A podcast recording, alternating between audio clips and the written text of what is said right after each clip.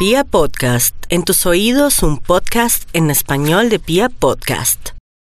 Los Libras si están en la época de las bendiciones, de los parabienes, de las soluciones y en donde surgen situaciones inesperadas que terminan eh, siendo de gran eh, valía para destrabar lo que les preocupa, especialmente en temas económicos, en el ámbito profesional. Primer semana excelente para encontrar como ese asidero, ese soporte eh, para poder avanzar de una mejor manera en lo profesional. Y en una semana inician el ciclo en donde su voluntad pesa ante lo que el destino sugiere. Eso significa que todo lo que quieran hacer y los cambios que pretendan realizar simplemente evolucionan hacia un excelente destino. No deben dudar, deben por el contrario caminar con la entereza, caminar convencidos que eso evoluciona muy bien.